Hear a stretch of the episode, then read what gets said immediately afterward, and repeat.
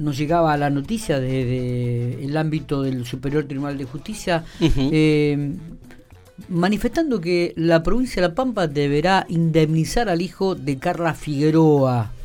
Eh, una demanda que surge allí por el año 2012, 2013 y que uno de los abogados que inicia esta demanda es el, el, doctor Marcelo Petrelli, abogado piquense, con quien estamos eh, comunicados. Marcelo, gracias por atendernos, buenos días. ¿Qué tal, Lola? Buenos días. Saludos. Bueno, gracias, eh, gracias. Sabemos que estás laburando, pero tuviste unos minutitos para, para estar con nosotros a través de Infopico Radio. Contanos, eh, Marcelo, bueno, si te llamó la atención este fallo, pero vos fuiste el abogado que arranca con esta demanda este de el, hijo de Carla Figueroa. Eh, contanos un poco cómo surge, cuáles fueron las consultas y cómo nace eh, este proceso. Bueno, este proceso nace una vez que está determinado el error judicial en carácter grave por el Superior Tribunal de Justicia. Si ustedes recuerdan, después de que los doctores eh, Flores y Jensen, eh, minoría, porque el otro doctor, este, Balaguer, había votado por el rechazo del avenimiento, cuando Flores y Jensen dan el avenimiento, la Fiscalía, que siempre digo que hay que reconocer lo que hicieron los doctores eh, Gilardelli y, en su momento también estaba la doctora Ivana Hernández, ellos continuaron con el proceso, se le hicieron un recurso al Superior Tribunal de Justicia para que no quedara ahí eh, el tema del avenimiento. Y el Superior Tribunal de Justicia es el que dice que los jueces, tanto Flores como Jensen, habían cometido un error grave. Ese error grave determinado por el Superior Tribunal de Justicia es lo que da la posibilidad de iniciar una acción judicial contra eh, el Estado por eh, la relación de los dependientes, o sea, por el mal desempeño de los funcionarios porque no cualquier fallo que se da vuelta o cualquier fallo que se cambia en una instancia superior puede ir a juicio. En este estaba determinado el error grave.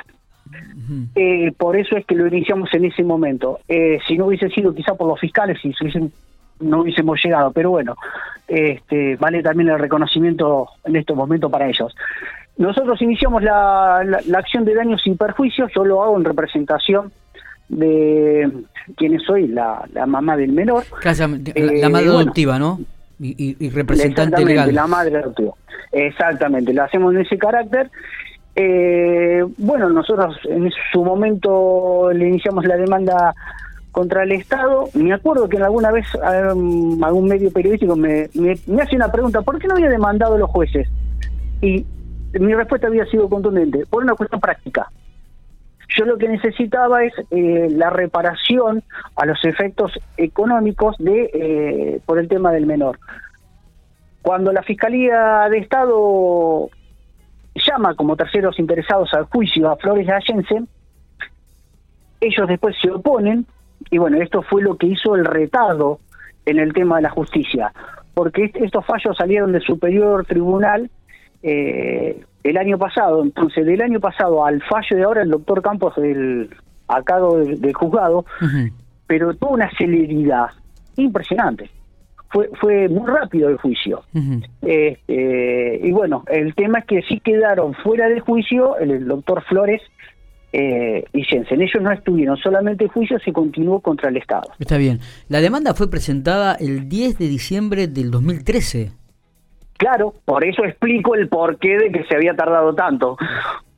Claro. Por eso lo explico, porque en sí, desde que hicimos la audiencia preliminar, que fue, creo que, que se hizo en marzo, bueno, yo no estaba, pero estaba la doctora Alejandro Castro Bach, eh, creo que fue, no me acuerdo si en febrero o en marzo, ya te, tenemos sentencia ahora. Está bien, está bien. El procedimiento fue muy muy rápido. Eh, eh, eh, digo, ¿y se puede conocer el, cuál va a ser el, el, monto de este resarcimiento? Mira, por una cuestión... Ah, está bien, está bien, sí, se entiende. Sí, disculpame, no, yo no, no, no, no, lo podría dar. Está bien, está bien. Pero sí, pero es totalmente acorde a derecho. Eh, creo que sí tomó, tomó en cuenta eh, varios factores el, el doctor Campos y para nosotros totalmente ajustado a derecho. Pero no te podría decir el monto, eso sí te pido disculpas. No, no, está bien, se, entiende. Además, este, es, es, entendible. Vos sabés que me llama mucho la atención, quizás uno porque no maneja todo el tema de leyes, eh, pero ¿por qué el Estado se tiene que hacer cargo, no? El Estado se tiene que hacer cargo porque es en función, los funcionarios son eh, como si fueran empleados del Estado. Por eso el Estado se tiene, por eso el Estado en su momento, y yo vuelvo a decir, iba contra mis intereses, pero lo entendía, que citaran a los juicios como tercero. Y el doctor Zapa, eh, en el fallo del Superior Tribunal, él hace eh, que él, se opone a que estuvieran afuera, o sea, que, que el doctor Zapa en su momento, en su fallo en el Superior Tribunal, dice que tendrían que estar dentro del juicio por el tema de la defensa, porque si el Estado tuviera que repetir contra los jueces, por su mal desempeño, como si fuera cualquier otro empleado, los jueces no hubiesen estado en el juicio, entonces no se podrían defender. Y el doctor Zapa en ese momento lo que dice es que no se lo está acusando de que perdieron o no el juicio, que tengan o no que pagar, se le está diciendo que se tienen que ir a defender su propio accionar en el juicio. Después iba a determinar la, responsabilidad o no. Sí, sí, sí, se, entiende. Pero eso, eso, me acuerdo, eso me acuerdo que es, es, hace tiempo, pero me acuerdo de haberlo leído de, del fallo del superior tribunal eh, que se, cuando se llegó con el tema de si eran citados o no como terceros eh, dentro del juicio civil que también llegó hasta el superior tribunal. Por eso también entre planteos y planteos todo el transcurso del tiempo, ¿no? Está bien. Marcelo, eh, en ese periodo cuando se inicia la demanda, digo, ¿tenían la expectativa de que realmente se fallara a favor? Sí, si no, no lo hubiese presentado.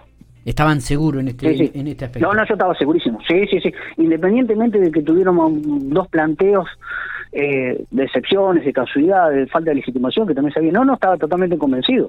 Está bien, está bien. Sí, si no, no. Eh, eh, no deja de, llamar la atención, ¿no? Realmente, teniendo en cuenta también que esto arrancó en el 2013, bueno, casi siempre este tema de, de, juicios y, de demandas lleva su tiempo, su análisis.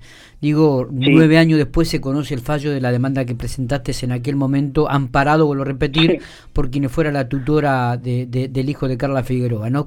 Actualmente el nene tiene 12 años. Sí, sí, sí. Bien, bien. ¿Tenés contacto con la familia, Marcelo?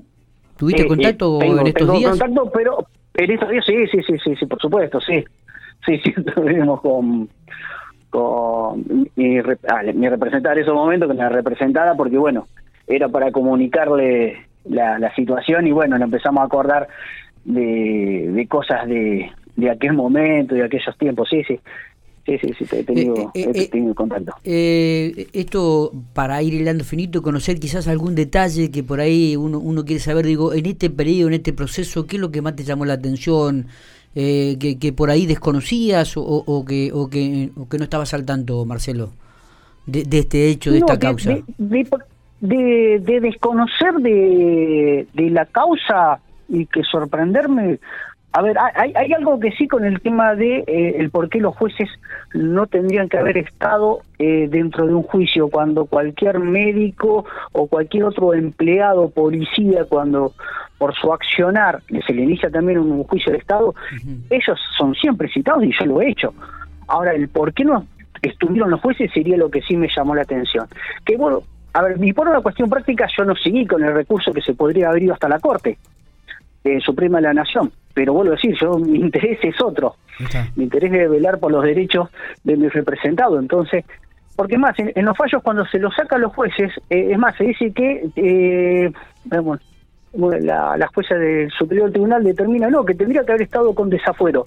Pero Jensen en ese momento renuncia a ser juez, o sea, no tenía más el fuero de ser juez para acogerse la jubilación. Entonces no tenía un fuero de juez. Claro.